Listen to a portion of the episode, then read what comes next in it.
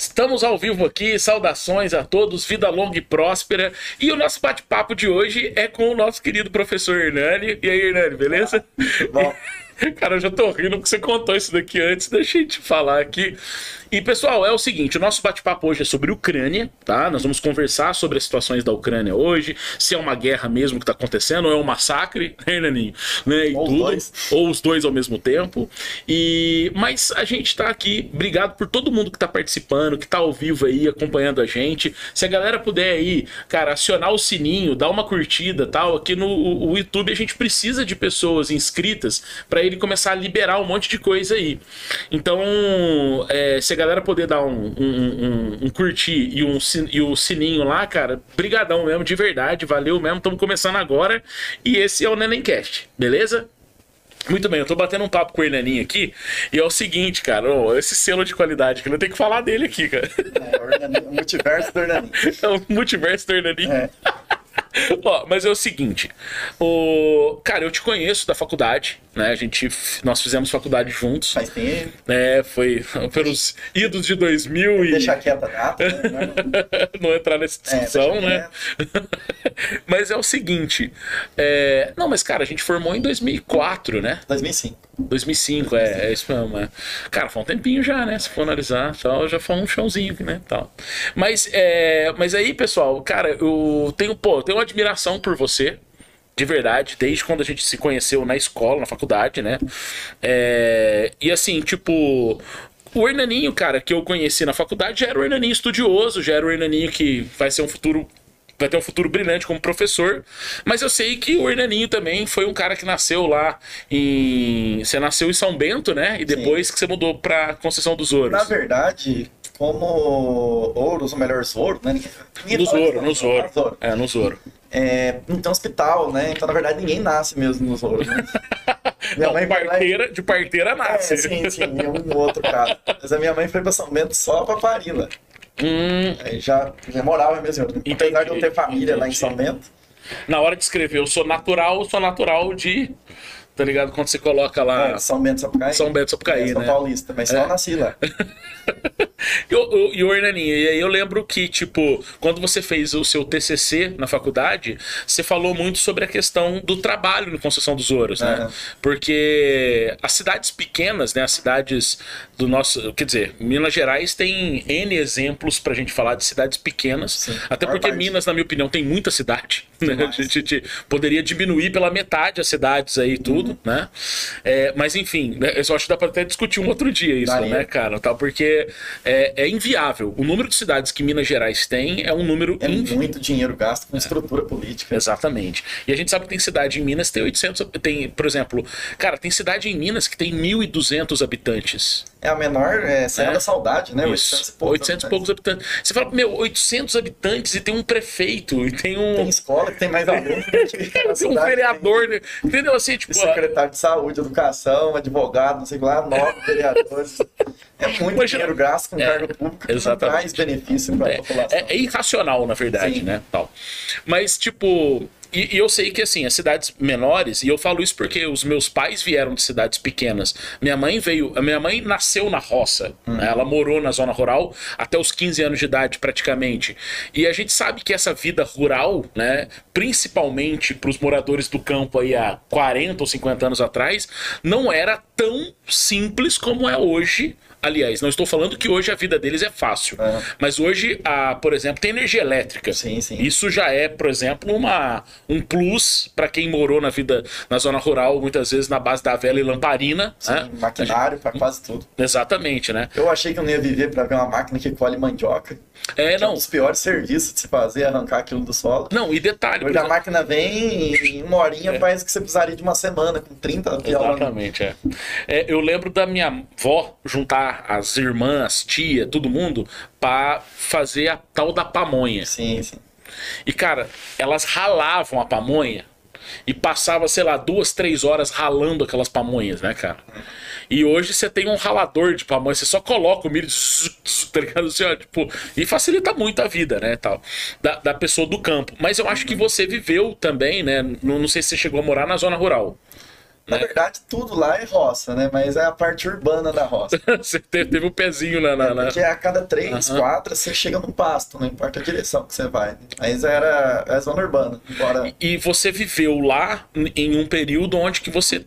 É que você tem a- o seu trabalho de TCC, fala da questão dos catadores de polvilho, Uhum. fala dessa coisa das fábricas de gesso, né, e tal. E, e, assim, tipo, se você puder dar uma palhinha sobre isso, sobre essa situação, acho que é interessante, cara. Porque eu lembro que o seu trabalho era maravilhoso nisso. É, tinha um capítulo que eu botei o título da cidade dos homens brancos, né? Por causa das pessoas ficarem todos cheios de- do pó do polvilho, né? Que é branco, então do gesso, né? Você via muita gente andando para as ruas final do dia, né? Para voltar do trabalho. E eu mesmo, quando trabalhei no- é, principalmente no gesso, né? Andava com o corpo todo sujo de, de cor branca. Ah, tá. É porque você vinha da, da, da, da fábrica ou né, da, Aham. da- das fábricas de polvilho, vinha branco então né, Isso é interessante. Porque assim, né, cara, as cidades pequenas elas precisam de meios de sobreviver. Né? Tem uma cidadezinha próxima aqui, Expressão Dourado, que a galera tem a famosa fábrica do chicote. Sim, é a praia, né? A chamo. praia, que emprega, tipo, 500 pessoas da cidade, sei lá, 200, 300 pessoas da cidade. Mas você vê que as cidades pequenas, elas precisam, né, dessa Sim. coisa para sobreviver. E aí o Hernaninho, né? Então, assim, eu acho que esse Hernaninho, que é o, o Hernani que tornou-se um estudante, que tornou-se um professor, né? Eu acho que eu peguei essa fase sua, né, cara? Eu Sim, peguei sim, transição. essa transição e tal. Mas você já era nerd, Hernaninho? Era. Foi muito tolhido na, na família, sabe? Vou falar. É. Uma vez eu peguei uma cartolina e decidi tentar escrever o máximo de números primos que eu conseguisse achar, sabe? Minha mãe tomou a cartolina e falou: Não, você vai ficar louco. Você não conte mais ficar louco. Não, porque eu lembro, assim, que você sempre foi muito estudioso. Já né? tentei inventar um paraquedas, deu errado, quase me arrebentei porque eu pulei do telhado da casa, falhou. Logicamente não abriu, não deixaram eu tentar fazer de novo. É, ainda bem que você tinha pessoas, né, tão racionais ali pra te segurar, É, né? Eu tinha, né? Você tinha esse espírito, é, é, como dizer, do Leonardo da Vinci, né? Criar uns projetos. Um dos melhores momentos da minha infância foi quando o vizinho meu jogou uma caixa com um monte de livro fora. No que eu vi que aquilo era livro, comecei a revirar. Nossa, tinha vários livros falando de astronomia. Nossa, eu fiquei encantado, levei tudo pra mim, sabe? O meu maior crente com a minha mãe, ah, não tem onde guardar isso aqui, esse negócio velho aí, esse livro tá estragando, você tá trazendo lixo pra casa. Eu vou ler. Às vezes falavam pra mim, vai Você brincar. tinha quantos anos nisso, cara? Eu tinha uns 9 anos de idade. Caralho, então você sempre foi nerdaço mesmo. É, mas não, tive muito apoio, não, sabe? Aham. Hoje é o contrário. Né? Meu A pai, visão é outra, né? meu pai tem uma rocinha lá. Hoje ele fala pra mim, ô Hernani, o que, que o satélite tá falando aí? Vai ter chuva hoje ou não? É, cara, olha que a hora. previsão a longo prazo pra estação é de mais seco ou é de mais chuva? Que eu vou planejar. Agora, hoje ele me ouve na hora de planejar a planação. É Né? porque o povo da zona rural, eles tinham. Primeiro, era quase como se diz assim.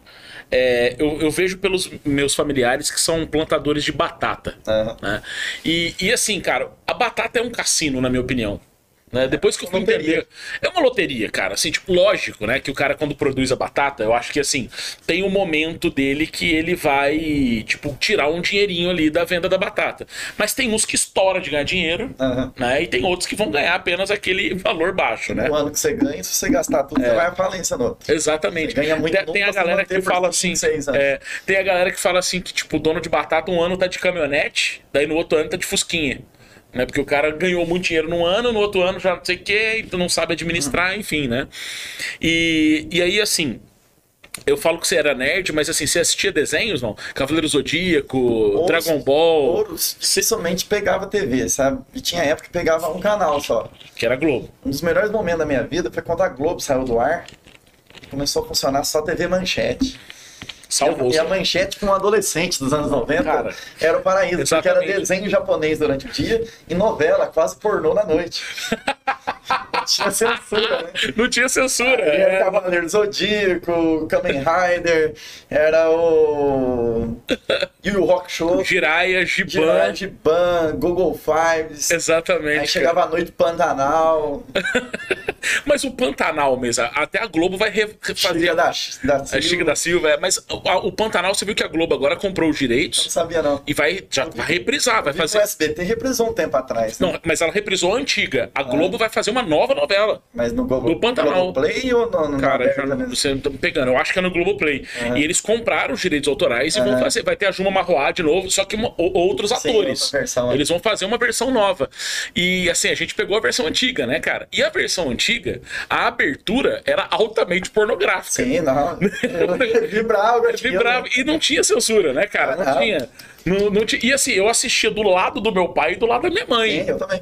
né? Então, assim, tipo, era normal. Talvez pudesse dar aquela constrangida coletiva, mas todo mundo ficava em silêncio Eu não ficava constrangido, não. Morri de alegria. e passava rapidão, Meu né? pai ficava constrangido e ficava quieto. Ele ficava quieto, exatamente, que é a fase e tal. E. e- melhor TV que existiu no planeta. Ô. que o Mark Block lá faliu e a TV foi embora. Né? Ó, agora só é, pra dar aquele corte Ah, maravilhoso, aquele corte maravilhoso do nosso, nosso podcast e tal. É, Manchete, muito obrigado por tudo que vocês fizeram pela gente, tá? A gente, Saudade. a gente ama vocês. Só o coração quem, quem cover. Coração quem pop. Tá? Maravilha, Agora é assim, cara. né? É o coraçãozinho Ok, K-pop. É. E, e aí, Hernaninho, agora só pra gente. Já que a gente vai entrar na Ucrânia, que é um assunto sério, Sim, tem né? que- Então a gente vai.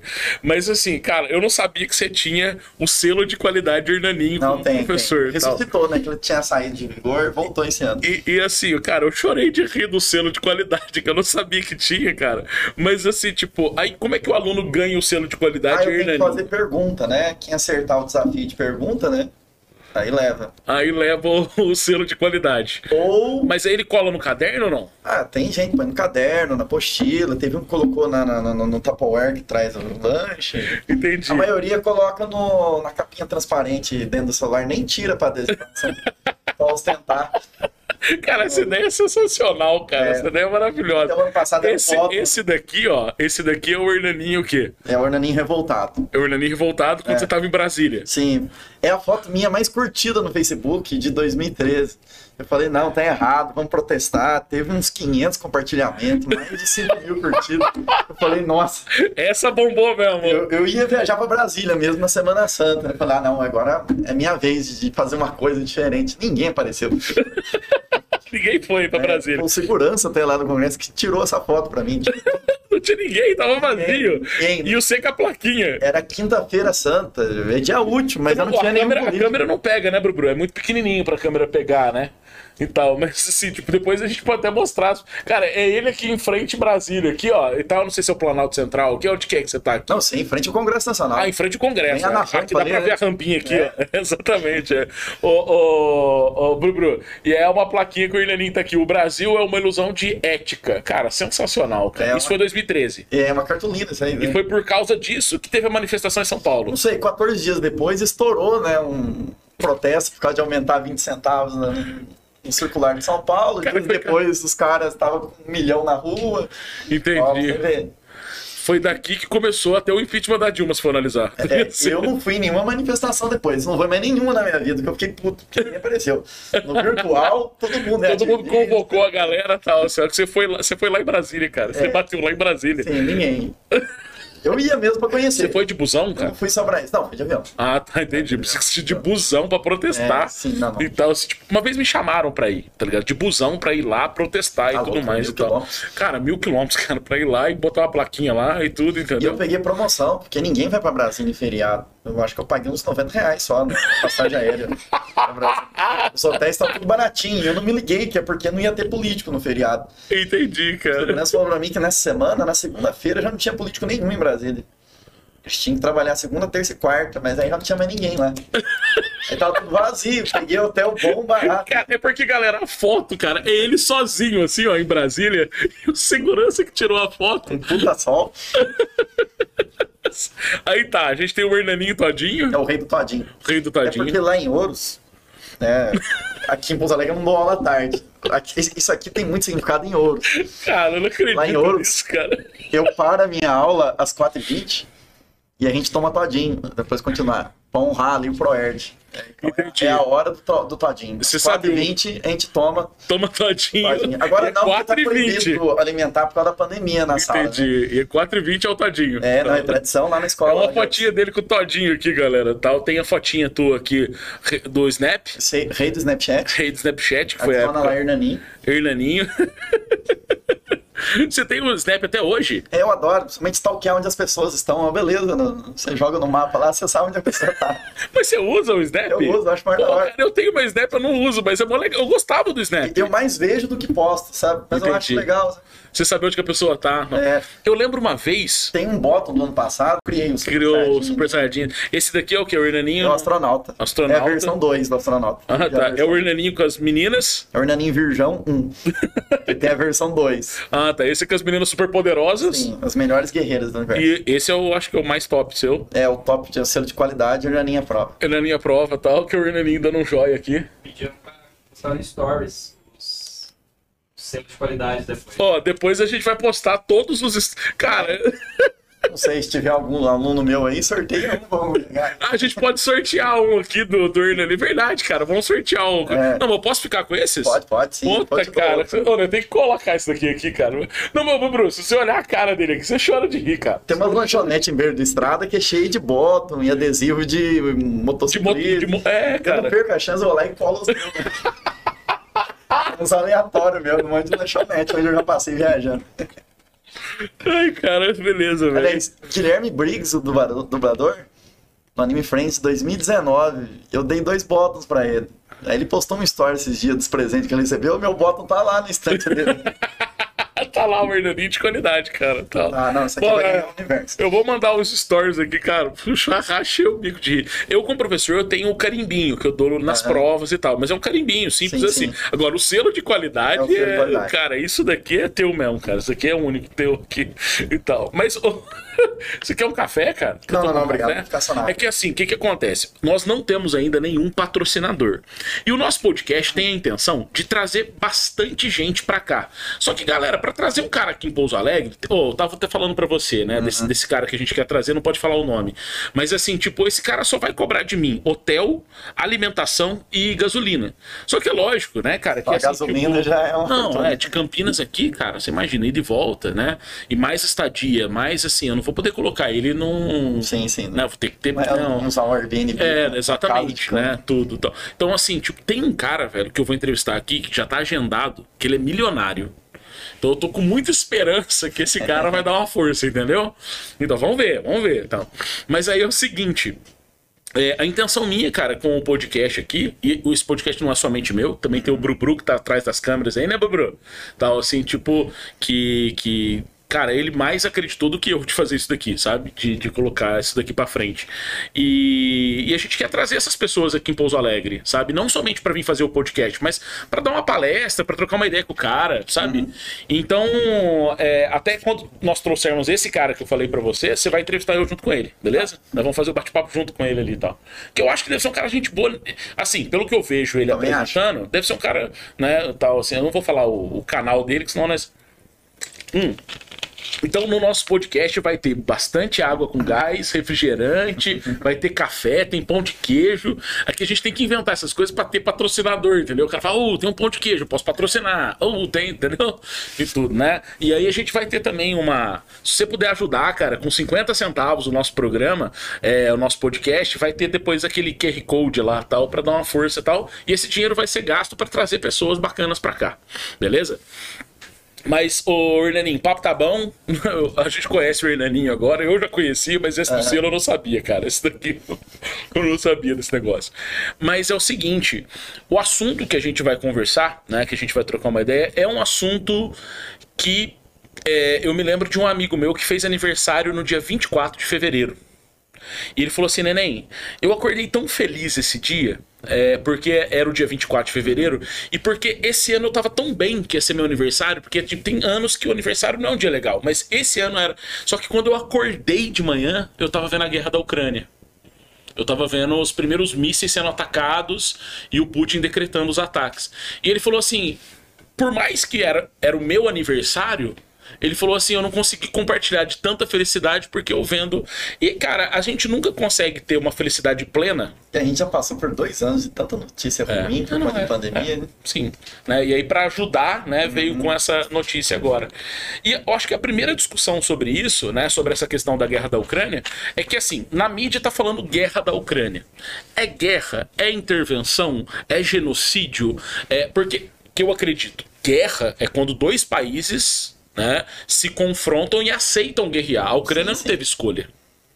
Né? A Ucrânia não teve um pedido de guerra oficial, Não houve declaração. declaração nenhuma, o que já fere vários tratados. Antes Hã? também é, a diplomacia, né, atua antes, É. fazendo a mediação. E, e, assim, é, eles, num belo dia, eles souberam que o Putin faria os ataques, né? Ele já estava se preparando, né, desde É. novembro do ano passado. Já é. Esse clima com a Ucrânia já era um clima pesado já tem alguns anos. Sim, sim. Né? É, na verdade, assim, né? Eu até tava combinando pra gente conversar sobre esse assunto, pessoal. É, já trazendo um pouco da Ucrânia do passado. A Ucrânia já fez parte da Rússia. A Né? Rússia nasceu na Ucrânia. Exatamente, é, esse é o ponto, né? E, e aí tem um outro aspecto, né? A Ucrânia, até o, o, o significado da palavra Ucrânia é a divisa. Né? É a separação ali de Ucrânia e Rússia. Então é complicado a gente falar de uma Ucrânia que já fez parte da Rússia, que já fez parte da União Soviética, né? e o sentimento dos russos é um sentimento de que a Ucrânia é um é uma parte da Rússia. Né? Eu, eu acho que, assim, é porque para nós aqui, eu acho que talvez passa perto se a gente falar assim, a Amazônia é internacional. A gente não vai lá brigar pela Amazônia, Aham. mas dá aquele sentimento de, opa, peraí, a Amazônia é nossa.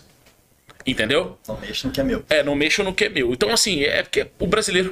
Eu tô tentando fazer alguma analogia. É não, não dá, entendeu? Mas é, é mais ou menos essa a, a ideia, né? No final do século XIX, começo do século XX, ainda com a Rússia czarista, já ganhava força a ideia do chamado pan-eslavismo. né? Uhum. Os russos já queriam né, uma etnia eslava que predomina ali na, na Ucrânia, eh, Belarus, Polônia, antiga Tchecoslováquia, a antiga Yugoslávia. Eles já queriam formar uma grande pátria juntando todos os grandes, Uhum. todos os povos eslavos, formando ali a, a grande Rússia, né? Isso. E, e eles têm, a, o russo tem uma visão nacionalista muito forte da pátria. Tanto que eles chamam o país de mãe Rússia. Uhum. Eu não imagino um brasileiro falando mãe Brasil, Mãe Brasil, é. pai Brasil. não- É. A gente não tem esse, esse nacionalismo. Talvez na Copa do Mundo é lá ainda. Na Copa do Mundo o povo pinta a rua. É, mas sabe e- o que, que eu é vejo? pelo esporte, não pelo país em si. É, eu vejo assim. é, eu concordo com você que o nacionalismo brasileiro ele, ele aparece na Copa, Aham. mas quando ganha. Sim, quando ganha. Quando a gente tomou um pipoco da, da Alemanha, a gente deu as costas pra galera. Sim, sim. Entendeu a situação? Então a gente não é nacionalista na hora da. da- a gente é só na alegria, na tristeza. Na entendeu? dor. É, porque eu, eu não sei se você já sentiu isso, assim, por exemplo, eu vivi a Copa, eu vi a Copa de 94. Uhum. Então, assim, eu, eu me lembro das sensações de ter ganhado uma Copa. E, assim, a Copa de 94, pra mim, ela foi muito mais emocionante do que a Copa de 2002, por exemplo. Eu acho que eu senti muito mais emoção em 94. Até porque os jogos eram acirrados, de garrafa de 1 a 0 Sim, aquela sim. coisa, sabe, aquele jogo pesado que time que ganhou pelo conjunto. né? Exato, é. Era aquela coisa travada tal. Você tinha o Bebeto, uma hora saía tal, mas tinha essa ideia. Agora, os russos, eles sempre tiveram um grande sim. líder.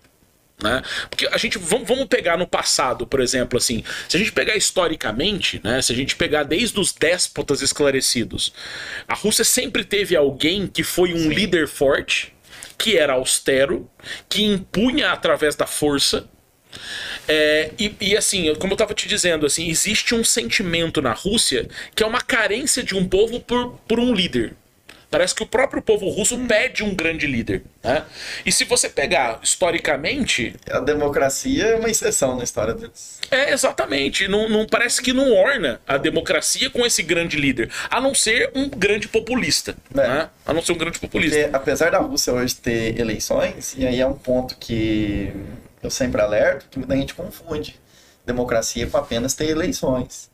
democracia é. depende de um tripé, que é o direito de escolha do povo, a questão da, da liberdade de expressão, tanto de imprensa quanto de oposição, Perfeito. e, e a questão do, do respeito à minoria, tanto a minoria política, quem entra de novo à oposição, quanto os grupos étnicos, religiosos e diversos outros tipos de minorias que, que tem no país. É um governo da maioria, mas não para oprimir uma minoria, Exatamente. mas para acolher e, inclusive, proteger a minoria. proteger a minoria e, e o outro aspecto também, né, é criar leis que consiga, por exemplo, trazer benefícios a essas minorias, Sim, né, né, que possa acontecer. Mas é, e aí você pega, né, se a gente analisar o seguinte, a gente tinha né, Alexandre Romanov, a família Romanov, aí você tem aquela Um Primeira Guerra Mundial, é, né, que ficou o quê? 180, não mais. Então, foram vários séculos. É, você pega e Chegou a quase quatro séculos É, de Romanov. né? É, porque você pega. Nossa, cara, é verdade. Tem, tem 1600 e, e lá aí vai Bordoada. Ivan Terrível, Ivan Catarina Grande, até terminar no Nicolau II. Né? E é interessante, né? A figura da Catarina ser também, mesmo sendo. De origem uma- austríaca. É, mas ela é uma figura é, que tem a mesma postura que o Ivan Terrível teve. Austera, militar, impositiva, né? Ela não foi uma mulher que trouxe características femininas, isso que eu quero Não, dizer. Né? É, ainda assim são características masculinas, né? Muito fortes. É, e aí você vem para o século XX. Você pega, por exemplo, a figura do Lenin, né? Depois você pega a figura do Stalin. né? Então, quer dizer, a Rússia sempre passou por grandes líderes. E aí a gente entra no Putin, né, cara? Que Sim. hoje é um cara que não. Primeiro, ele não tem preocupação com a eleição. É um autocrata. É. Vai ficar até 2036 no poder político. Então, assim, cara, ele não precisa. É, que eu quero dizer assim, Nanin, que a gente estava conversando.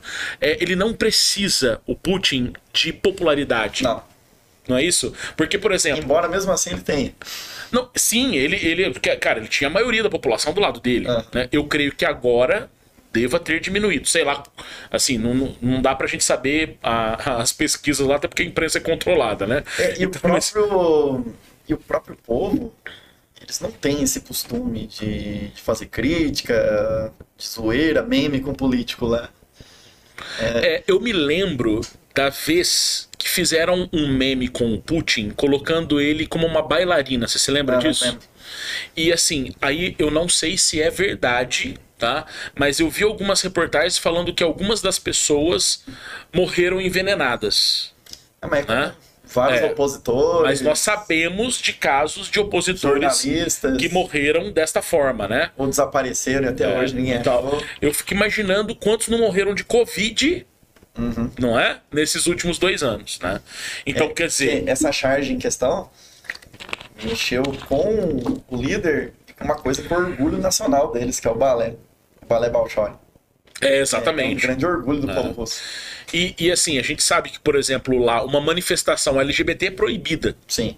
A gente sabe disso. Que, e, e, assim, ele impôs essa regra e você vê que a população russa é a favor. Né? Você não tem uma população. Ele em si trabalha muito essa questão da virilidade. É cheio de fotos dele sem camisa, com fuzil na mão, é, lutando jiu-jitsu. Tem inclusive o meme dele em cima de um urso, Sim, né? sim. Tal, porque na verdade ele estava em cima de um cavalo, mas os caras adaptaram, né? Que é um meme que ele já não acha ruim. Que exalta. que exalta a virilidade, virilidade. dele, né, tal. É, mas é engraçado, né, cara? Você pega, por exemplo, trazendo para o Brasil, né? É, é muito importante o líder estar bem de saúde, Aham. Né? É, eu me lembro agora recentemente, né, que o Lula vai concorrer às eleições, que apareceu uma foto do Lula abraçado com a namorada nova e mostrando o colchão que é a perna dele. E você vê que a foto é muito bem feita para mostrar a ideia de um homem viril. Quer dizer, estou bem, estou saudável, estou pronto para assumir um governo, né? E o Bolsonaro é a mesma coisa, andando a cavalo no Nordeste, pega para nadar não sei aonde, que mostra essa virilidade, que eu acho que é uma necessidade de da construção de um de um como vou dizer assim de um líder forte Sim, né? uma imagem política. É, parece que assim quando você olha um velho decrépito Uhum. né pô esse cara não, não, não pode ser meu, meu chefe não tem como ele ser o meu governante né não passa essa imagem positiva né e, e- e isso faz parte de uma construção de marketing né Neninho? que, Sim. que cara a gente vai historicamente aí a gente né, vai lá para trás O político sabe como trabalhar isso. Exatamente. é. E assim, trazendo pra figura do Putin agora, né? A gente sabe. Cara, como é que você, tipo, pedir pra você, assim, pra galera, né, pra galera ouvir, um pouco assim sobre a figura do Putin. Como que você vê a figura do Putin? Quem é esse Vladimir Putin? De onde ele veio, né? Porque, porque ele viveu três, três mundos, né, dentro ali da Rússia. Uhum. Ele cresceu e se formou nos tempos finais da União Soviética, Isso. subiu de carreira dentro da KGB, né, que era a polícia secreta. Durante anos ele atuou na, na antiga Alemanha Oriental. Aliás, a, a Merkel, né, ex-chanceler da Alemanha, Uhum. tinha uma fonte de diálogo forte com ele, porque ela era da Alemanha Oriental e se formou em literatura russa, sabia falar muito bem o russo. Uhum. E o Putin, nos tempos dele de Alemanha Oriental, ele fala bem também o, o alemão. né? Além da Merkel ser uma líder extraordinária, que a gente também conversou, né? Que há um vazio na Europa agora sem ela ali. O... Ela tinha Qual, né? é, embora Putin uma vez foi sacana com ela. Se você viu o episódio do cachorro, né? A, a Merkel tem um trauma de infância, que ela foi atacada por cães. E foi na época da Crimeia, em que ela marcou uma reunião para conversar com o Putin. E falou, não, conversa, mas aqui no Kremlin. Ela foi, e antes dele entrar na sala, ele botou Ele- um São Bernardo, não Eu lembro qual cachorro cara. que era, É, bem grande ali na, na sala, lembrei dessa cena. deixou ela em pânico. Ele sabia Exatamente qual era o ponto. para deixar ela nervosa na, na reunião. Ele é um cara que cresceu de carreira dentro ali dessa parte obscura da, da KGB nas últimas décadas, nos tempos finais ali da União Soviética. Assim que a União Soviética caiu, ele vai para o mundo político e vai crescer muito rápido, né? Tanto que ele vai virar o braço direito do, do presidente Boris Yeltsin, né? Que vai ser o, o presidente ali que vai assumir a, a Rússia pós União Soviética. Ele tinha um perfil bem fanfarrão, gostava do, Beberrão. ter uma reunião do G8, né? Aliás, ele tentou aproximar a Rússia do Ocidente. O perfil dele era: agora acabou a União Soviética, vamos então nos integrar ao mundo. O que desagradou a elite militar russa, desagradou muita gente que viu aquilo como fraqueza. É uma Rússia tentando dialogar, tentando criar amizade com, com a galera, sendo que eles cresceram dentro de uma União Soviética que era quem batia de frente com os Estados Unidos. E em bomba atômica sempre teve mais, na corrida espacial eles saíram na frente, saíram muito na frente na, na- na corrida espacial. De repente um Boris Yeltsin indo numa reunião do G8, né, que virou G8 por causa da Rússia, depois voltou a ser G7 G7. no tempo do Putin e ele dormindo ali, babando na mesa, enquanto o presidente francês, não lembro quem era, acho que era Jacques Chirac, discursando e ele babando ali, todo encaixaçado de vodka, né? O, o, o, o Boris Yeltsin, né, cara, que é a transição né, É. do, do mundo do mundo é, do comunismo ao capitalismo, né, do fim da União Soviética.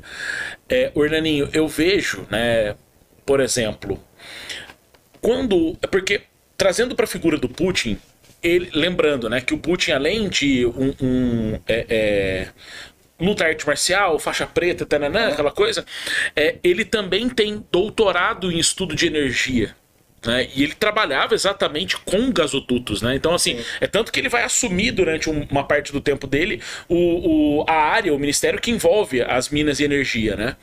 Mas é, quando o Putin ganhou as eleições na Rússia, tem aquela cena que é uma cena extremamente constrangedora, porque o Boris Yeltsin ficou esperando que o Putin ligasse para ele É.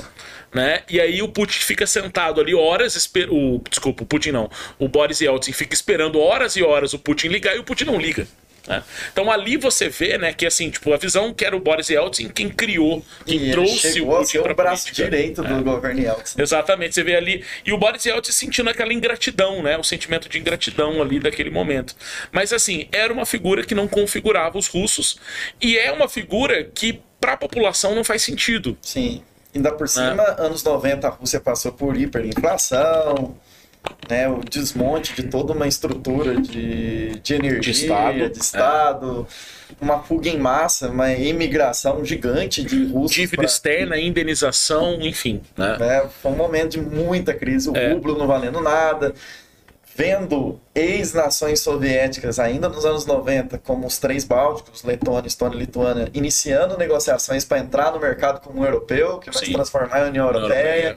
Pouco tempo depois, Polônia e Romênia, que não chegaram a ser União Soviética, mas eram dos- do, do grupo chamado Pacto de Varsóvia, já entrou Trazendo, também direto para o grupo da União Europeia, ainda por cima entrando na OTAN, né? A É. mega aliança militar que foi feita para contrapor é, o, o Pacto de Varsóvia na Guerra Fria. Exatamente. E eles enxergaram perda de terreno.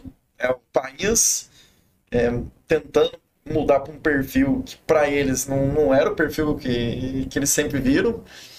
E aliados que eram mais satélites do que aliado, ali a maior parte do povo não estava por vontade própria, mas por e espontânea pressão.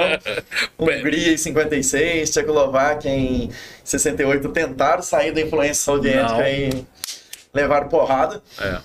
O, o que eu vejo é assim, né? Vocês agora são repúblicas independentes, mas vocês É. têm que prestar conta ainda ao. Vocês têm que, vamos dizer assim, é, prestar continência à velha bandeira. Sim, né? sim. Se- Seria mais ou menos essa ideia. E, bom, você pega ali os anos 90, era uma Rússia falida, quebrada, o que não é uma Rússia de 2022 Sim. né? Então, assim, um outro ponto que eu acho importante, Neninho, é mostrar que a Rússia de 2022, talvez para o mundo ocidental, seja a mesma Rússia, ou eles estejam enxergando a mesma Rússia que foi há 30 anos atrás. E esse é um erro crasso, vamos dizer assim, né? na, na visão ocidental sobre a Rússia hoje. Você, você comentou uma coisa que, eu, que a gente tinha falado, porque a Angela Merkel, ela ocupava esse cargo, essa, vamos dizer assim, de. Ela, ela era o arauto da União Europeia. Né? E, e, assim, inquestionavelmente, essa mulher entrou para a história. Sim, sim. né? Inquestionavelmente, é, Angela Merkel, é, é, eu lembro dela dos discursos dela no período da pandemia, inclusive. Né? Cara, que discurso maravilhoso. Sucinto, ponderado Sim. e já fazendo, olha, nós vamos fazer tal coisa e ponto, né? É, e a Angela Merkel saindo, e isso é bonito da Angela Merkel, inclusive a saída, porque a democracia é isso, né? Exatamente. A democracia é você ir lá contribuir para o que você tem que contribuir e agora é o momento de você se ausentar para deixar outros ocuparem esse espaço. O problema é que esse outro ainda não apareceu. Boris Johnson é uma figura que consegue ter a mesma voz É outro fanfarrão. que a Angela Merkel não tem a mesma voz. Né? Inclusive foi pego aí agora recentemente aí fazendo umas cagadas aí nas redes sociais. Sim. Né? Festinhas que ele deu em época de em época de lockdown total. Covid. É, exatamente. Então o cara mete um. Covid e mandando a festa. Beleza. Aí a gente pega o Macron, Sim. que eu acho que o momento agora, ele tá muito mais preocupado com as eleições que vão acontecer agora na, na, na França. E uma França que nunca Né? foi unida politicamente, nunca foi unanimidade. Exatamente. Não, e o próprio Macron, cara, assim, tipo, você vê que ele não tem, né? Aliás, a- se você pegar os últimos presidentes franceses, o Sarkozy, né? é, e o Macron, ou até anterior que você falou do Jacques Chirac, enfim. É, não, o Jacques Chirac ainda era mais forte, eu acho, que eles, né? O Macron, ele Né? se beneficiou Do Da- momento. da, da Né? polarização. Exatamente. Porque ou era Marine Le Pen de É. extrema direita ou era ele, né? Exatamente. E a Marine Le Pen está de novo lá na porta, entendeu? É. E o público dela tá com ela, porque o público dela de quatro anos atrás não diminuiu. Não parou de fazer Exatamente, cara. Exatamente, né? Então, assim, é, você tem uma França ali é, extremamente conservadora, eu acho que, não sei se a palavra é conservadorismo, eu acho que não, porque é um extremismo já, né? A, a O Marine Le Pen... Macron é de centro, né? É, o Macron, cara, ele, Ele- politicamente é uma figura interessante. Ele criou uma né? aliança grande em torno dele, porque É. ou era ele ou a Le Pen. É, Não, não, era uma aliança coesa. E mas você por- tem a esquerda inteira, naquele momento, apoiando o Macron. Né? Você tem todo uma, um centro e um centro-esquerda apoiando o Macron. É, mas, assim, ele ainda não é essa figura que nós Não, estamos não é. falando, entendeu? Não é ele. ele não é o cara que vai substituir a Merkel. É isso que eu tô querendo dizer. né? A Itália passou anos trocando de primeiro-ministro quase que todo mês. tá, é. Agora estabilizou, mas não é também uma Uhum. voz ali Exato. Então, assim, a Europa tem carência de líder. É- esse é o fato, Sim. entendeu? E com certeza esse espaço vai ser ocupado, a gente sabe disso. Mas por enquanto eu não Sim, consigo sim. visualizar ainda essa figura que talvez ainda esteja nos bastidores. É, né? Otto von Bismarck, Exatamente. Churchill, É, Talvez a gente veja mais pra frente alguém assim, ninguém. ou uma Margaret Thatcher, enfim. Talvez É. a gente veja aí mais pra frente alguém nesse, nesse sentido. Bom, vamos lá. Então você tem uma Europa hoje, é, que é uma Europa com uma carência de líder, uma Europa que depende do gás da Rússia. Isso é Sim. um aspecto muito importante. Que, né? aliás, o Putin deu uma sorte danada, porque no início dos anos 2000 houve aquele boom das commodities, que o Brasil também foi muito Foi beneficiado. É. por ser um grande produtor de minério e produto agrícola. A Rússia ganhou horrores com gás e petróleo. Exatamente. Esse início dos anos 2000, bem no comecinho ali do, É o que tirou ela da do crise, né? governo Putin. É o que tirou ela da crise e Trouxe um ali período de prosperidade, É. deu reservas internacionais que a Rússia nunca teve. Uhum. né? E- E o Putin surfou nesta onda, né? Sim, Porque sim. ali eles falaram: esse é o nosso líder.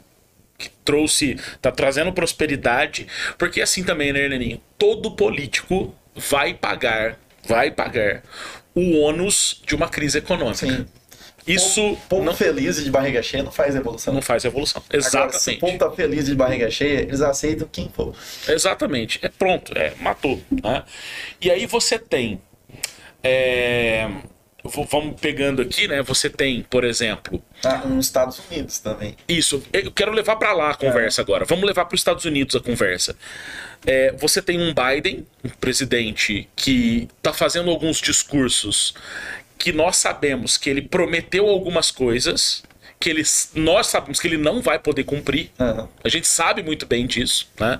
É, é um presidente que assumiu um, uns- um Estados Unidos que está passando por uma alta de inflação. É um país que está sofrendo agora, nesse exato momento, é, uma eleição que vai acontecer agora nos Estados Unidos Congresso para o Nacional. Congresso, né? E presidente nos Estados Unidos só governa se ele tiver o Senado e o Congresso com ele. Uhum. Então eu fico imaginando a preocupação dele em fazer campanhas internas Lá não agora. tem centrão, não né? tem mensalão pra, Exatamente, não tem nada disso. pra comprar E, oposição. e tem um Trump fazendo, tacando fogo lá para conseguir dominar o Senado e o Congresso.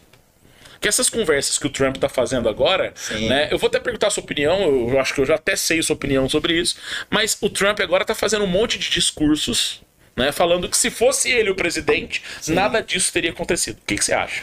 Aconteceria do mesmo jeito. Cara, ele acha que ele. Então, exatamente, entendeu? Eu, eu penso assim, ele tá aproveitando o momento, lógico, pra bater Sim. no Biden ali, né? Não ia perder a chance Pessoal, de fazer o marketing. Presta bem atenção nisso. Se o Trump estivesse na presidência dos Estados Unidos, o Putin faria a mesma coisa. Não é? Talvez a postura do Trump fosse um pouco mais branda. Eu acho que era isso que poderia acontecer. Ele não seria tão incisivo como o Biden tem sido nos discursos. Né? Mas aconteceria do mesmo jeito, seria inevitável.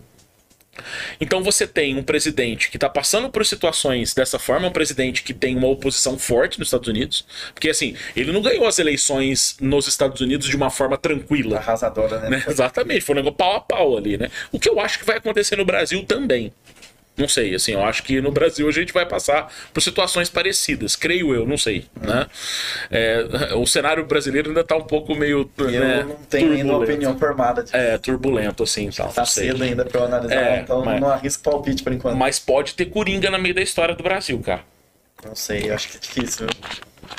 Então, eu não sei também. É, um Eu acho difícil surgir um Coringa. é, é, eu, a gente tava conversando esses dias pra trás sobre a figura do Zema em Minas. Aham. Que ele foi um puta coringa, né? Sim. Ele era um cara que tinha 3, 4% dos votos. Uma semana antes, daqui a pouco ele tum. Né? E falando, nossa, mas da onde que veio né, tantas pessoas votando nele? Eu acho É. que talvez não surja um Coringa, porque o terceiro colocado é odiado por todos os meios. É. É odiado na política, é odiado por boa parte da imprensa. E não tem um partido, uma estrutura de militância. Organizada, É. né? Acho que ele nem tem militante, né? Se ele conseguir organizar o voto antipolítico, que foi o que elegeu o Zema, Talvez ele consiga alguma é, coisa, né? talvez consiga. Mas a nível nacional, não sei se Então, o raio cai duas vezes. Não, na- primeiro que ele nem é conhecido a nível nacional, e o segundo ponto é. O Brasil, ele escolhe um líder populista. A gente tem um Sim, pouco sim. de Rússia em nós, de Sim. ter a necessidade de um grande líder. O povo adora. um É, a gente gosta disso, né? O brasileiro ele tem essa, essa, essa, ele- o brasileiro tem essa carência também que talvez venha da monarquia, não sei, Uhum. né? Essa carência de um grande líder, né? De uma figura estadista, né? De uma figura Vem- forte. Talvez venha até de Portugal essa ideia de achar que vai vir um salvador. É, pode ser um messianismo, É, um sebastianismo, Sebastianismo português. né? né? É, exatamente. Vai vir um líder, E vai salvar todo mundo vai aqui. salvar né? a pátria. Mas ó, agora vamos voltar para a Rússia. Falamos dos Aham. Estados Unidos ali. Quer comentar mais alguma coisa dos Estados Unidos? Não. É que os Estados Unidos também não é hoje aquele Estados Unidos do fim da Guerra Fria. É, exatamente. Tem esse outro ponto. Que acabou a Guerra Fria, ele era ali a potência absoluta do mundo. Né? Uhum. Você tem hoje uma China crescendo cada vez mais em economia e também na parte militar. Você tem hoje um Oriente Médio que deu trabalho e fez os Estados Unidos passar vergonha, como por exemplo o Afeganistão. Foi desastrosa a retirada das tropas americanas do, do Afeganistão ano passado. Em um mês jogaram no lixo 20 anos de trilhões gastos com, com aquela guerra para entregar tudo pro Talibã de novo. Exatamente. E isso repercute. É, que potência é essa que, Que foge. que foge? Né? Porque o. o Isso não pegou bem. É, Tanto para aliados quanto para inimigo. a gente, a imprensa, né, a, a mídia, enfim, é, vendeu uma imagem que os Estados Unidos estava em, em retirada do Afeganistão. Aham. né? Cara, da noite pro dia. Não, e assim, de verdade, cara. Da noite pro dia, os caras conseguirem remover um exército é mágico, velho. Sim. Tem que tirar o chapéu pros caras, porque os caras fugiram bem, entendeu? Mas eles não retiraram, eles fugiram. Não é? Então, essa fugida deles, essa fuga que aconteceu dos soldados norte-americanos, ela se deve a um dos fatos americanos gigantesco. A dívida pública americana está estourando há muito tempo. Exatamente. Precisa reduzir. E a redução é tirar tropas. Não, não tem o que fazer. Né? E é o que o Putin não tem. Você vê o cenário de desespero de afegãos se agarrando em trem de pouso de avião para tentar aquela- fugir é, junto não, com, cena- com as tropas. cena o Talibã estava vindo. É. Não, assim, tipo, Aquilo ali foi desastroso. Não é algo, não é uma imagem para uma potência demonstrar um. é, uma, é, um, é um Estados Unidos desastrado, né, Sim, cara? sim. Um Estados Unidos desastrado. Agora, Ornaninho, voltando para a Rússia e voltando para o Putin, né? Eu queria que você comentasse um pouquinho também qual a situação da Rússia hoje em 2022. Né? Nós temos hoje uma Rússia com reservas internacionais altíssimas. Putin se preparou, Uhum.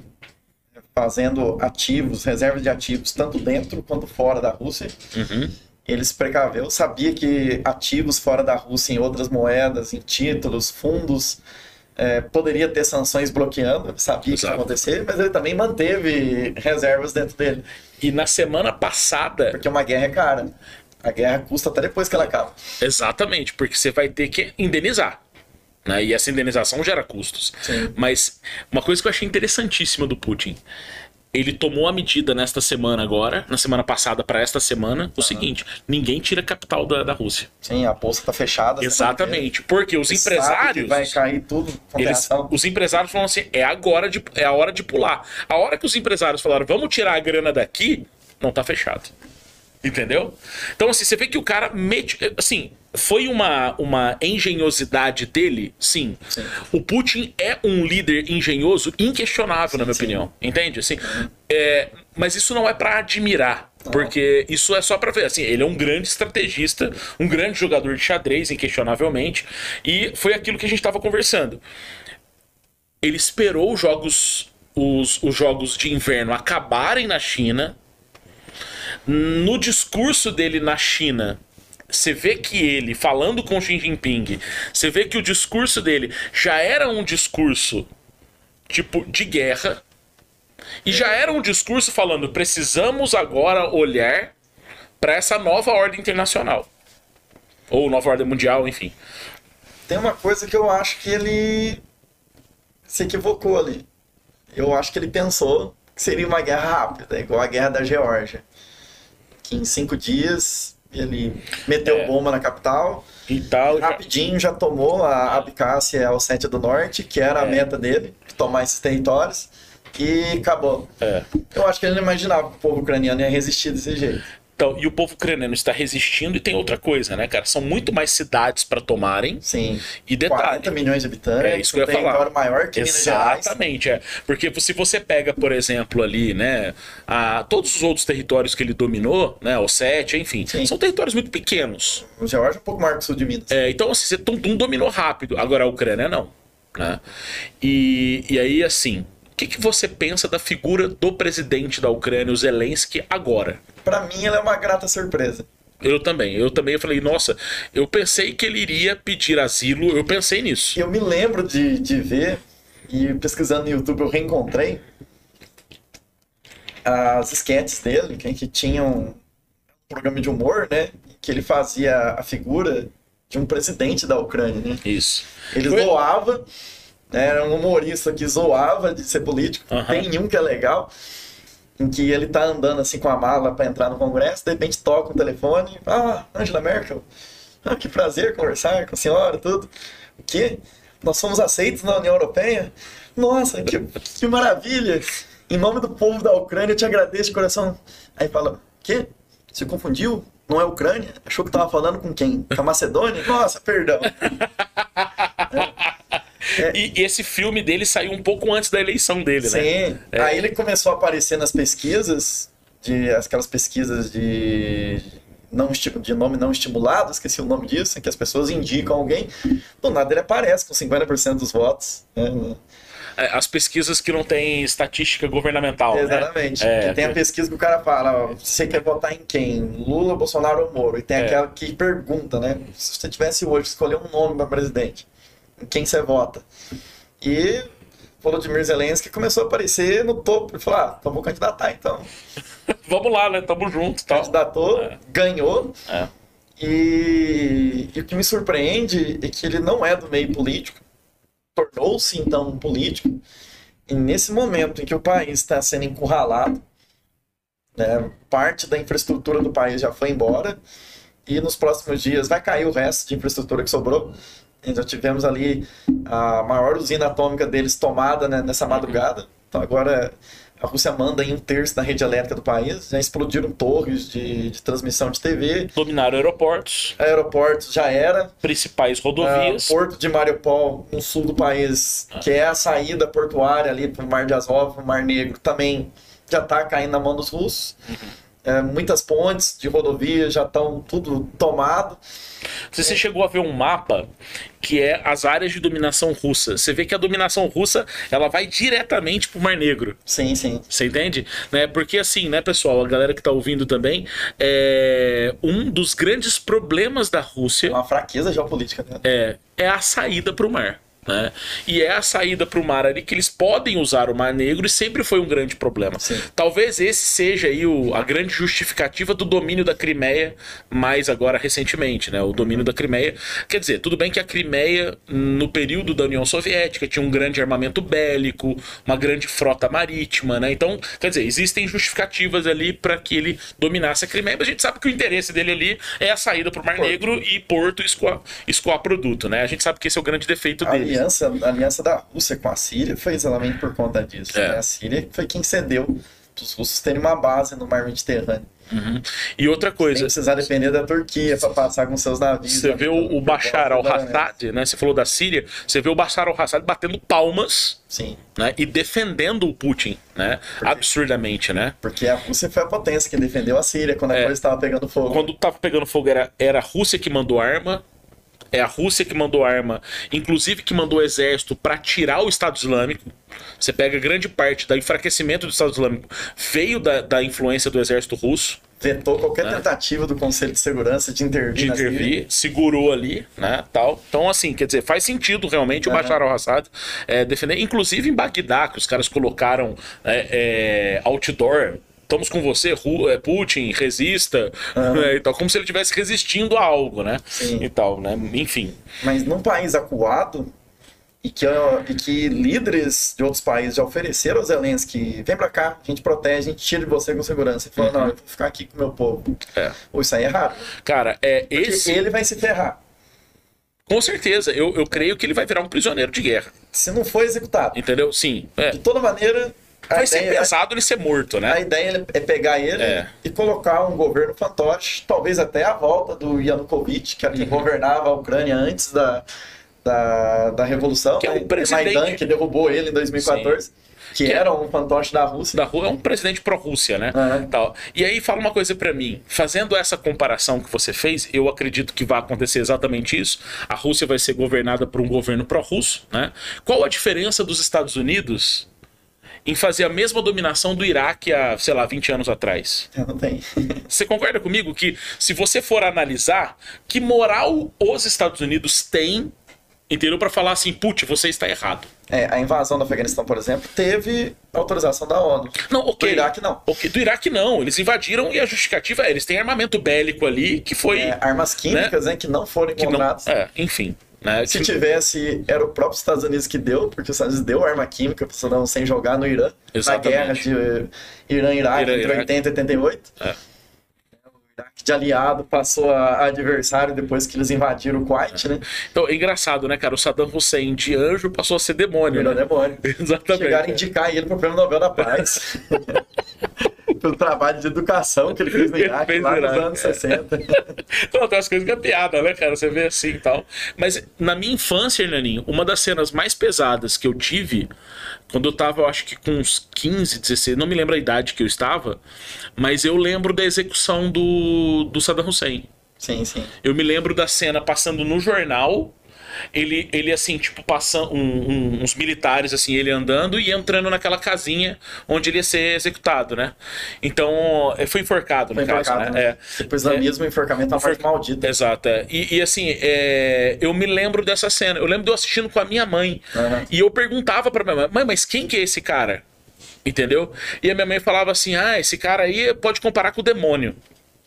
Eu acho que minha mãe nem sabia o que estava acontecendo, Sim, mas sim, assim, sim. é o que a mídia devia estar falando na época, né? Que ele era o grande inimigo do mundo e, e É chamado eixo do mal, né? eixo do mal, enfim, né? E, e passaram, passaram o negócio ali e tal. Então, assim, a sensação que dava era que era um alívio que estava acontecendo. Uma né? coisa nada a ver, mas que até hoje eu tenho uma dúvida. Na época que enforcaram o Saddam Hussein, antes de enforcar ele, julgar ele, ele foi encontrado escondido dentro de um fosso. Sim. Eu lembro que o pouso alegrense Juscelino Luz, que era tipo um profeta aqui, disse que foi ele que falou pra CIA uma revelação mística onde estava o cara e queria ganhar a recompensa pelo Hussein. Ah, mas eu podia entrevistar o cara, velho. uma viagem assim, nem sei se tá vivo mais, onde é que mora isso, que aqui de vez em quando aparecem os místicos, né? É, sempre tem uns bichos que falam. É. Então, assim, Mas eu lembro que ele tava tentando processar a CIA, porque ele dizia que não, eu, eu registrei uma carta da minha visão onde eu achei o poço do Saddam Hussein. Sei lá o que que deu isso. Mas na época, acho que apareceu até no Fantástico ele falando isso.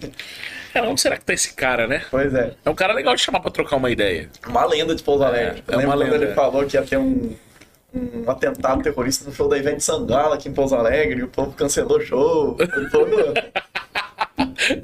Pesa, né, cara? Sim. Pesa e tal. Mas eu desviei do assunto. Mas me veio a lembrança do Juscelino Luz aqui. Verdade, você tem razão, cara. É verdade. Esse cara. Cara, eu não sei, assim, ele era, já era mais velho. Aham. Eu não sei se ele tá vivo. Eu eu vou procurar saber É. desse cara, velho. Você tem Nem lembrava razão. agora É, que me veio uma luz aqui. É, que, que, assim, ele não é pouso alegrense, ele mudou pra cá. Vou pra cá, né? É, ele era de algum outro lugar e mudou pra cá tal. Quer falar alguma coisa, Bru? Ah, tá. Tem alguém comentando alguma coisa aí? Tá tranquilo? Só tá de Ah, então beleza, então. É... Mas o. De fato, é, não teve também uma justificativa para. Quer café? Não, não, obrigado. Uhum. Pra fazer essa invasão no Iraque, né? Não- É, o que eu tô querendo dizer. E a máquina de propaganda da época Aham. também trabalhou em cima dessa questão da demonização do Saddam Hussein. Sim. Assim como agora você vê a- o Putin dizendo que a Ucrânia é uma nação de nazistas, isso que o presidente é judeu. Cara, que, que loucura tem- isso, né? É, durante a Revolução de, de Maidan, que foi a série de protestos que derrubou o presidente Yanukovych, que era pró-Rússia em 2014, quando você- o povo vai pra rua, somente numa manifestação gigante apartidária, não tem como você controlar que tipo de povo tá, vai no meio. Não, vai tudo. Aqui na experiência brasileira, Uhum. quando houve protestos anti-Dilma, se tinha uns malucos no meio pedindo intervenção militar. Eu estive lá. E eu não posso falar que todo mundo ali era pró-intervenção militar, porque tinha uns malucos no meio. Exatamente. Tem protestos de esquerda é, na, na Avenida Paulista e aparece no meio uns black bloc quebrando tudo. Eu não posso falar que a esquerda é black É, bloc. Black- Então, mas eu estive lá, Porque nas uns duas. malucos no meio apareceram ali. Ornaninho, eu lembro que eu fui tanto na manifestação é, pró-Dilma e, na manif- e eu fui de vermelhinho na pró-Dilma e de, de, de bande- camisetinha do Brasil na, na, na anti-Dilma lá. Aham. E eu me lembro exatamente dessa cena. Você chegava na, na, na manifestação pró- é, é, anti-Dilma lá, que queria o impeachment, e você via um grupo de pessoas rezando o Pai Nosso e pedindo para Jesus, para Deus, para tirar a Dilma. Você tinha os que eram defensores da ditadura, a volta da ditadura, tinha os caras pedindo a volta, intervencionistas. Você tinha a galera ponderada tentando falar democraticamente né, na questão do impeachment por causa Aham. das questões lá das pedaladas. Então, assim, você tinha grupos de idosos, você tinha crianças, você tem. Quer dizer, é uma pluralidade de pessoas que estão dentro dessa manifestação que quando você olha de cima, todo mundo verde e amarelo, você acha que todo mundo é igual. E, E esse é um dos grandes erros da gente julgar que aquelas pessoas são todas iguais, né? e durante a Revolução de Maidan, de fato, o grupo neonazista de extrema direita da, da Ucrânia se meteu no meio dos protestos. Havia realmente Grupos neonazistas no meio. no né? meio, mas a grande maioria ali eram cidadãos que estavam indignados com um presidente que simplesmente rasgou toda a conversa que a Ucrânia estava fazendo para entrar na União Europeia, porque o Putin falou não, não entra. Na época, o Putin estava iniciando o processo dele de criar a União Transcau- Transcaucasiana, uma União Soviética sem comunismo. Sim, uhum, sim. E ele, ao retirar, e ele na campanha eleitoral prometeu né, que ia continuar as negociações com a União Europeia, ele fez o estelionato le- eleitoral. O povo foi para a rua, quebrou o pau. E desde então a Rússia argumenta, não, é um governo neonazista. Pegou um fato que realmente aconteceu, existiam grupos neonazistas no meio daquela muvuca de gente protestando, Transformou a exceção em regra. transformou a exceção em regra Isso aí. e numa propaganda em massa dentro do país. O mundo não acredita essa conversa mole do Putin, de que a Ucrânia é um governo neonazista, mas ali dentro, a máquina de mídia, né, com os veículos, Ah, os fake É, news produzindo. Právida, Sputnik, o russo tem redes sociais próprias. Eu mesmo uso o VK, que é o VContact, é o Facebook deles. O Você tem o VK lá? Eu tenho VK. Eu combinei amizade com uma russa quando eu viajei pro Chile. Aí conversando com ela e arrumei amizade com gente que era amigo dela. E é tudo da região da Sibéria, em torno da cidade de Irkutsk. É, Ah. é menos ligado às questões de Moscou, sabe? Mas ela, o que, que ela acha do Putin? Ela não fala sobre isso. Ela não fala. Não fala. Dois políticos que eu perguntei. Que o, o avô dela era ucraniano. E foi mandado para a Sibéria durante o famoso Holodomor, nos anos 30. E o pai dela conseguiu sobreviver a um campo de, de, de reeducação, né? Da, chamados gulags. Os gulados, é. E acabou formando família ali na Sibéria e o pai e ela vivem lá hoje. né? É, ela tem, inclusive, um sobrenome ucraniano. né? Os ucranianos terminam com Shenko, boa parte deles. Ou Ensky. E agora o Putin ela não fala. Inclusive, eles são muito diretos, sabe? Uma vez eu mandei Feliz Natal pra ela, ela falou: Eu não sigo essas festas cristãs idiotas, eu não sou cristã, sou budista.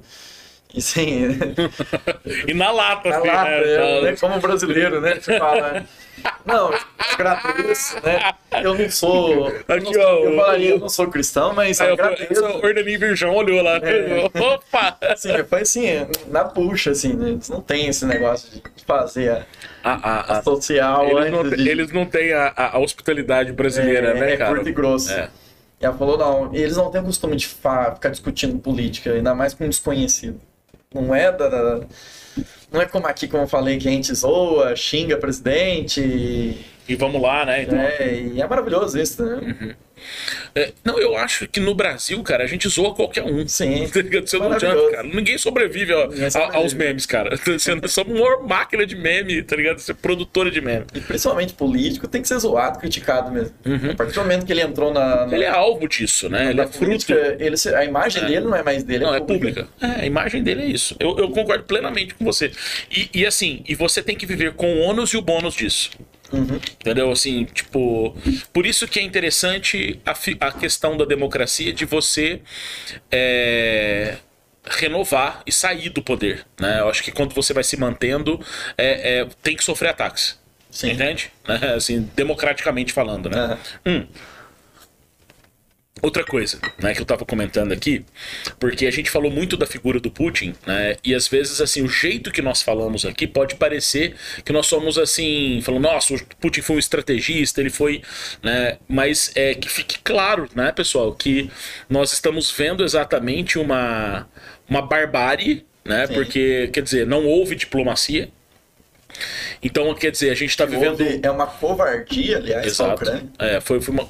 E assim, né, E mesmo que houvesse realmente um governo neonazista na Ucrânia, a primeira coisa que ele deveria fazer é procurar é, a Organização das Nações Unidas, o Conselho de Segurança, denunciar o líder no Tribunal Penal Internacional por crimes contra a humanidade. E Esse é o processo que se faz. A guerra é uma solução extrema. É. Ele não Perfeito. fez nada disso. perfeito. é. É, você Cercou e começou a atacar. E detalhe, né, o Hernaninho, você colocou alguns pontos aí que a gente volta a essa questão, né, que na minha opinião não é uma guerra. É um massacre, é uma intervenção russa direta, Sim. sem consentimento, né?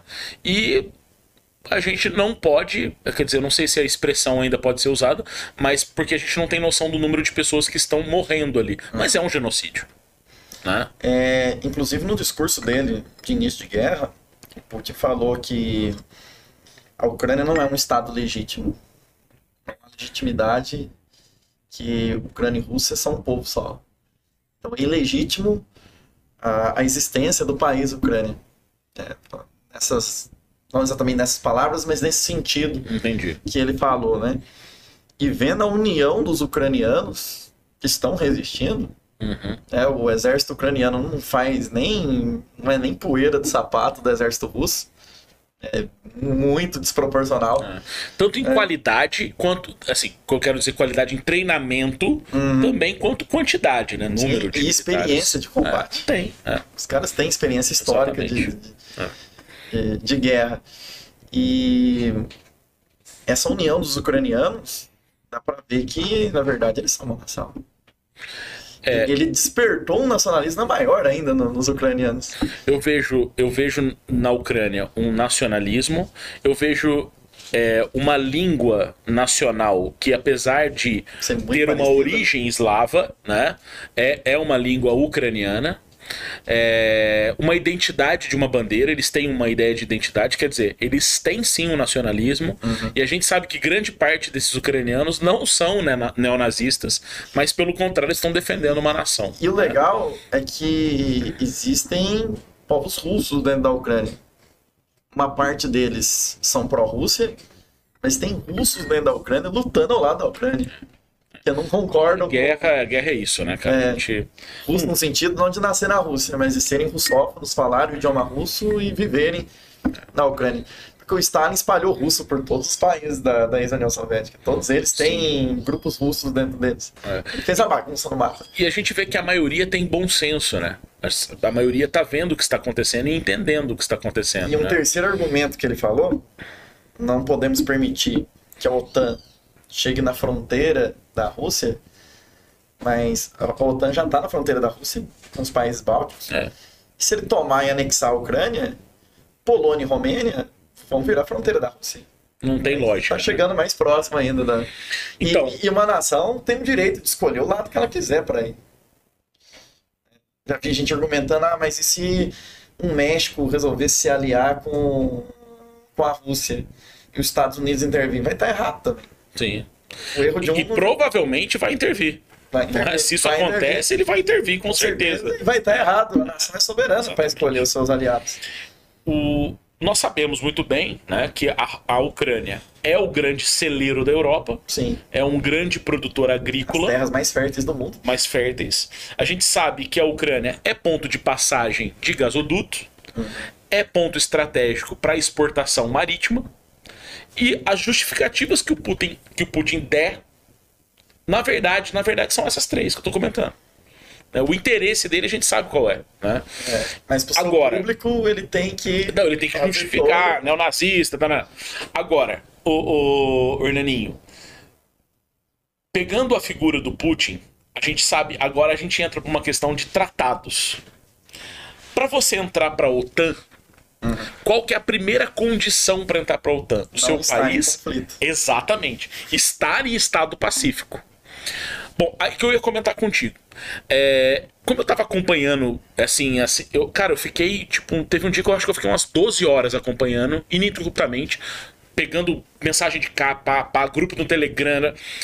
E eu passo mal se eu ficar muito tempo vendo notícias assim. Não, não, é horrível. Eu vejo um pouco, Porque paro, você. vejo mais um Mas sabe o que acontece? É porque eu comecei a entrar na vibe do negócio. Uhum. E aí parece que você não começa. consigo fazer isso. Não, é- mas parece que você começa a se tornar ucraniano, entendeu? Uhum. Você parece sentir a dor que os caras estão sentindo. Você vai ver nas imagens, os vídeos e tal. Uhum. É lógico que no story que eu tô fazendo, nos eu não posto tudo. Uhum. Mas, cara, tem imagens dolorosas ali. Sim, imagens mim, nossa, Eu pesadas. passo muito mal com aí. E aí, Hernaninho, é, que eu tava comentando contigo era o seguinte: pelo serviço de espionagem, aí eu não sei até que ponto realmente é espionagem ou não, mas uma coisa não há de se negar. Os Estados Unidos, na época, quando eles anunciaram que o Putin iria atacar a Ucrânia, eles acertaram a previsão. Sim. Eles falaram, tal dia vai acontecer tal coisa, tal dia vai acontecer tal coisa. Então, assim, quer dizer, é tanto que você pega Israel, avisou todos os judeus que estavam lá, galera, bater de retirada agora, pra, pra fecha a porta aí e vambora. Né? Quer dizer, já sabiam que ia acontecer alguma coisa mais grave. Não era uma coisa assim, pode acontecer, ou será que vai acontecer, ou uma previsão. Não, era uma certeza. Inclusive, vários Né? países alertaram o Brasil, avisando que o Bolsonaro não vai pra lá, porque a guerra é iminente. Foi avisado aí. É, sim. Mas aí vem, o- a- eu, eu fico vendo o Bolsonaro na situação entre a cruz e a espada. Vocês, não? Entre a cruz e a espada. Primeiro, ele precisa dos fertilizantes produzidos por lá. Né, a gente sabe que a crise agrícola que vai acontecer até agosto é iminente.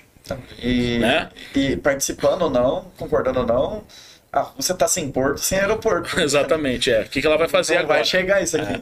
Não, você pega, por exemplo, a gente tem uma grande compra de fertilizante da Bielorrússia. Sim, Tá cloreto fechada. de potássio. É, tá fechado, cara. Não, ninguém- Já era, não vai tá chegar fechado. cloreto de potássio. Não vai chegar aqui. Não vai Então, chegar a ureia da Rússia.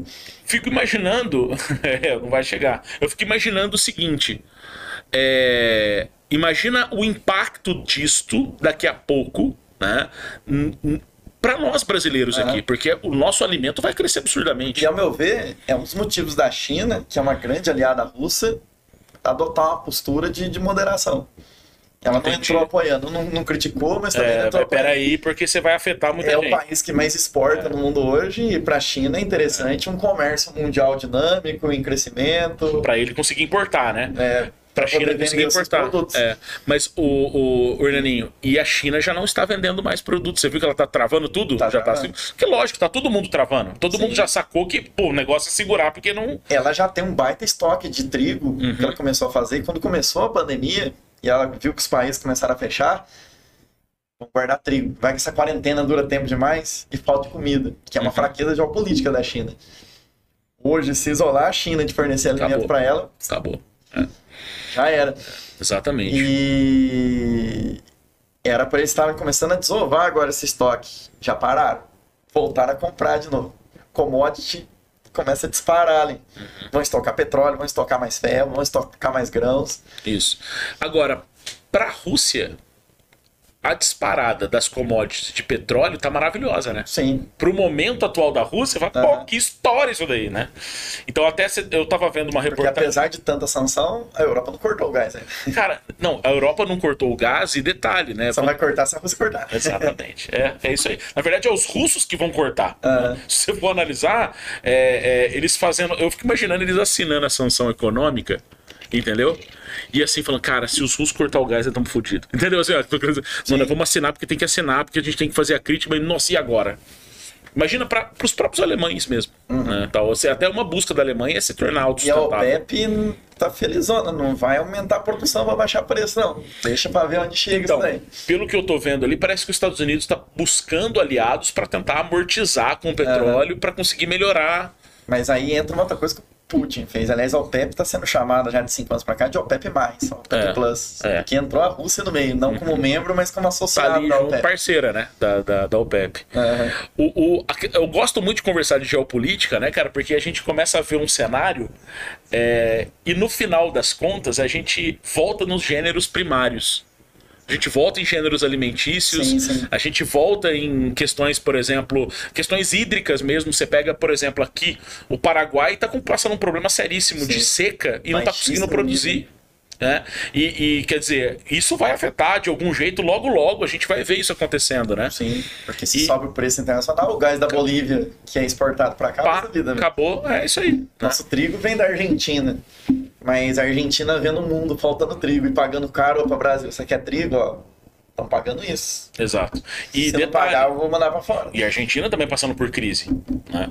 Então, quer dizer, a gente vai ver um cenário caótico agora, um Aham. pouco pra frente, que talvez seja tão danoso quanto o período do Covid, entendeu? Se não for pior. É, se não for pior. O Exatamente. Covid a gente sabia que uma, era, um, era um problema de, de falta de, de consumo. É. Por conta da- dos lockdowns, de, de afastamento. Agora a gente vai ver uma outra situação. É uma interrupção da cadeia global, que foi provisória durante o Covid, agora é uma interrupção da cadeia global de, de fornecimentos. Uhum. Vivemos um mundo transna- transnacional. Exato. Um simples produto que você pega hoje pode ter passado por vários países antes de chegar em você, e um que sai dessa conta Vendo a nova ordem internacional, né? é um momento ali de, de É, transição, de a mudança. gente, a gente tá vendo essa mudança, entendeu?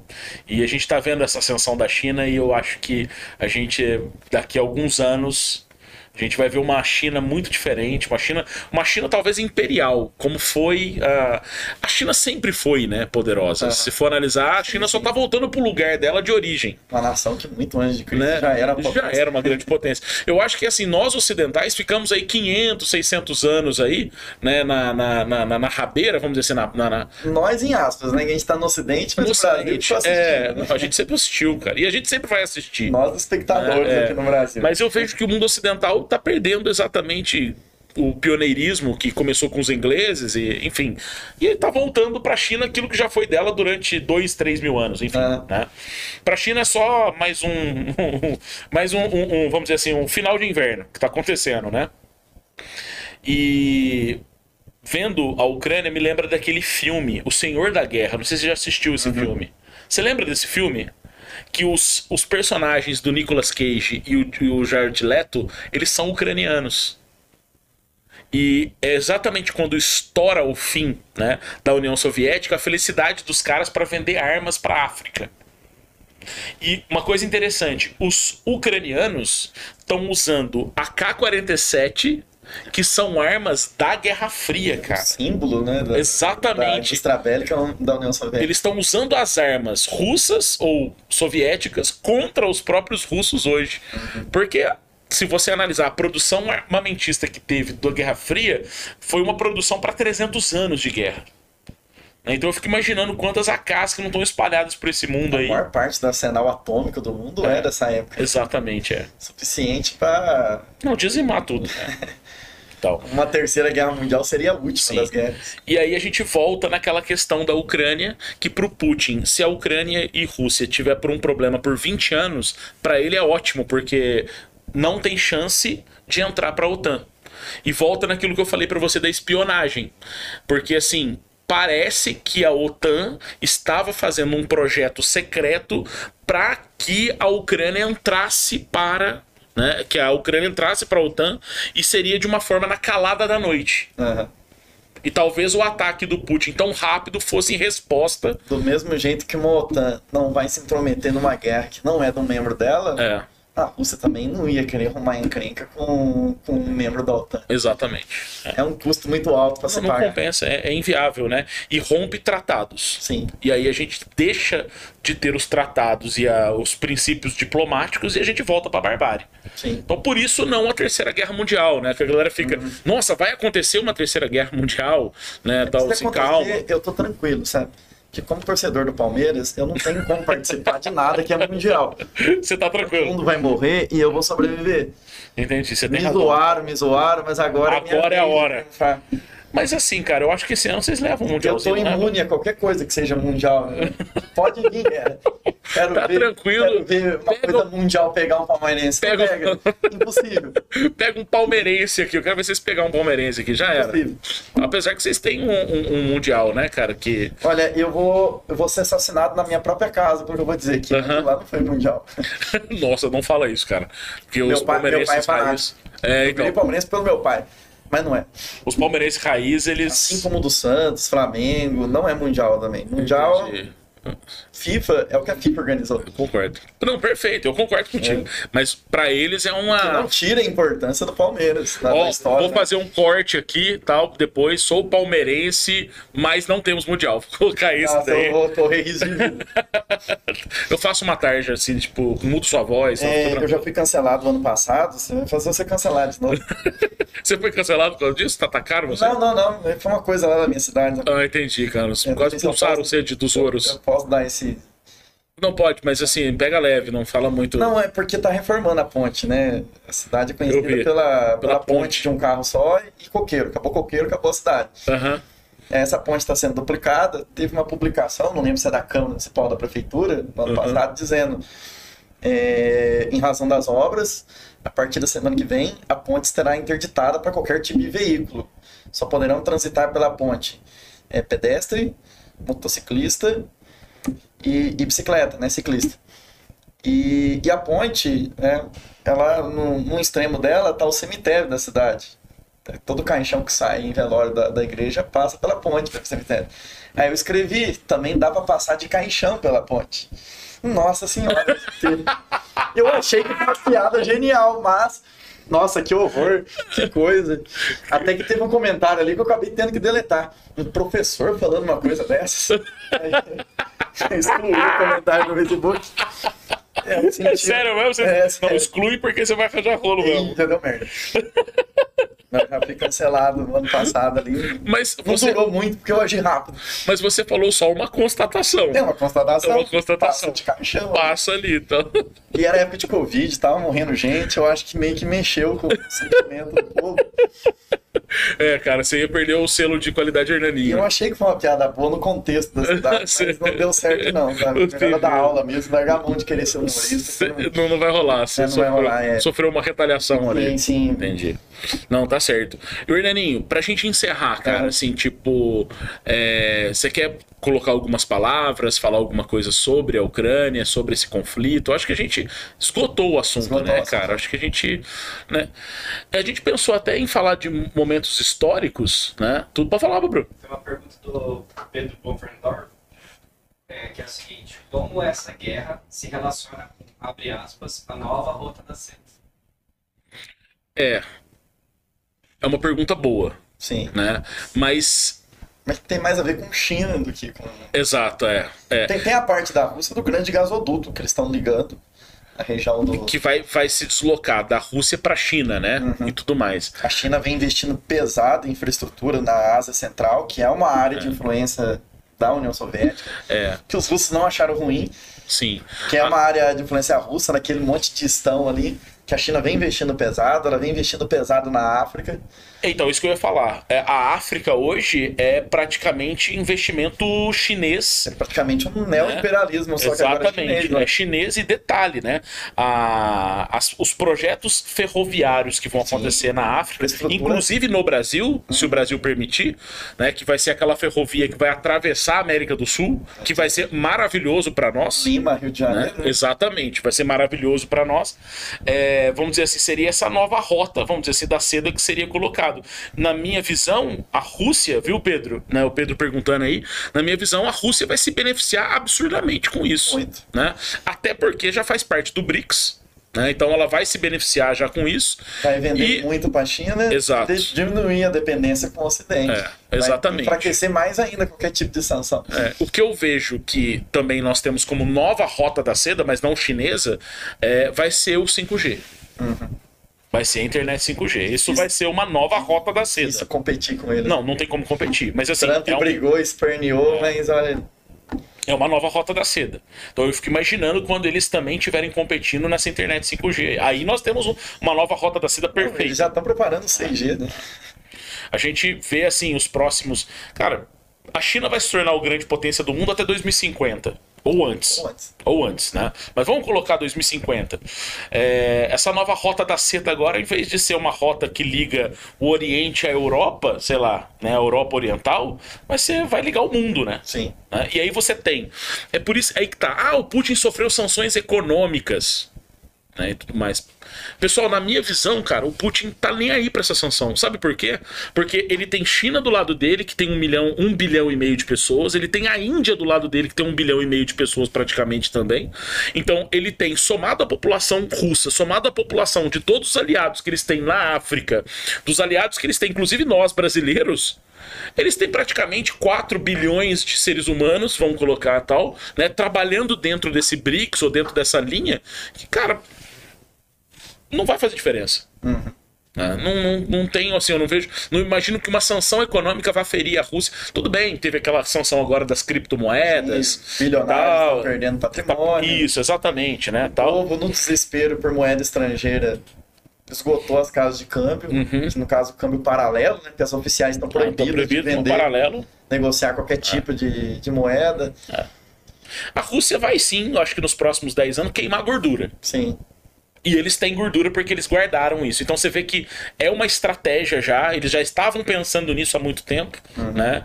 E, e com certeza é aquele negócio, né, cara? A gente aqui somos meros mortais, mas eu queria, por exemplo, assim, enquanto a gente tá vendo, a- tá, estamos conversando sobre o que tá acontecendo, eles estão conversando o que vai acontecer em 2080. Entendeu? Sim, sim. Só que eles já conversam em 2080 com as previsões, sabendo o que vai acontecer. Entende? Assim, o Elon Musk tá em 2200. Entendeu? Planejamento a longo prazo. Exatamente, cara. Só que nós aqui, pela nossa limitação de tempo mesmo, ou de. De- até pela nossa cultura. né? Exato, a gente não consegue visualizar o que tá acontecendo. Deixa acontecer, se É, aconteceu, um entendeu? jeito. Agora, se o Elon Musk tá tentando terraformar Marte, tá ligado? E tá tentando, é, é, vamos dizer assim, é, mudar pra Marte, é, é perigoso. É, eu falei, caralho, o que vai dar merda aqui? Tá ligado? Hernaninho, cara, obrigado de coração, cara. Por você ter Eu agradeço Não, também o de verdade mesmo. É porque, assim, tipo, fora você ser um cara sensacional, né? é, e, e, assim, tipo, eu te conhecer de, de moleque, né, cara? É, puto, o papo com você é muito bom, cara. É muito bom mesmo, de verdade, sim. Fala aí, Bruno, nosso programa 00 foi, puta, show demais, cara. Não, de verdade mesmo. E obrigado a todo mundo que acompanhou, todo mundo que tá aí, tá? O Hernaninho nas redes sociais é o arroba Hernanismo. Hernanismo. Hernanismo, ele tem ali. Você vai difundir o Hernanismo, não? Ah, eu não sou muito fã de seguidor, não. Se for gente boa, pode seguir, sabe? Se for pra encher o saco, marcar em propaganda pra sorteio de alguma coisa, aí não segue, não. tá tranquilo. Não. Beleza. Eu E, tenho um canal no YouTube, mas também não é pra ter seguidor. É só pra eu registrar minhas bobeiras. Com essa viagem no Chile que eu conheci a Rússia, tá lá. tá né? lá. Eu lembro É. de uma vez, cara, que você tava no alto de alguma serra. Aham. Eu não sei se era no Zoro mesmo, que você subiu no alto da pedra lá. Ah, eu vivo subindo o Serra. E aí você fez uma live lá de cima. É do Nascer do Sol. Mas era umas, sei lá, umas 5 horas da manhã. Aham. Tá ligado? E você abriu a live. E assim, primeiro que a internet pegou lá em cima, né? aham. Não, é Então- ótima a internet, é da Serra Grande, né? Ah, tá. E aí pegou, cara, e eu estava, ó, pra você ver, voltando pra casa, eu tinha ido pro, pra alguma, alguma festa, alguma coisa, eu tava voltando pra casa e eu vi, eu, eu, eu liguei bem na hora. Tá ligado? Que você tava ali. E tava nascendo o sol e, e tava com neblina. E aí tem uma expressão que usa-se, que os mineiros usam, eu não sei se é mineiro, se é popular brasileira e tal, que é aquela expressão assim: neblina na baixa, sol que racha. Sim. Neblina da Serra, chuva não é. Exatamente, é. E eu perguntei pra você na live lá, na hora que você tava fazendo e tal. Neblina na serra, chuva. É... Não, como é que é? Neblina na. Neblina baixa, sol que racha. É, Neblina na Serra, o sol não é. A chuva não é. chuva não é. Exatamente, cara. Maravilha. Pessoal, muito obrigado a todo mundo. Por favor, sigam aí o Nenemcast, fazendo um favor, cara. Obrigado por todo mundo que tá acompanhando. Dá um joinha aí, tudo. E semana que vem nós temos mais bate-papo, valeu? Um abração pra todo mundo. É isso aí. É, Tem a nossa saudação final, é assim: é vida longa e próspera e nos vemos no futuro. valeu, tchau, tchau. Tchau, tchau. Caralho.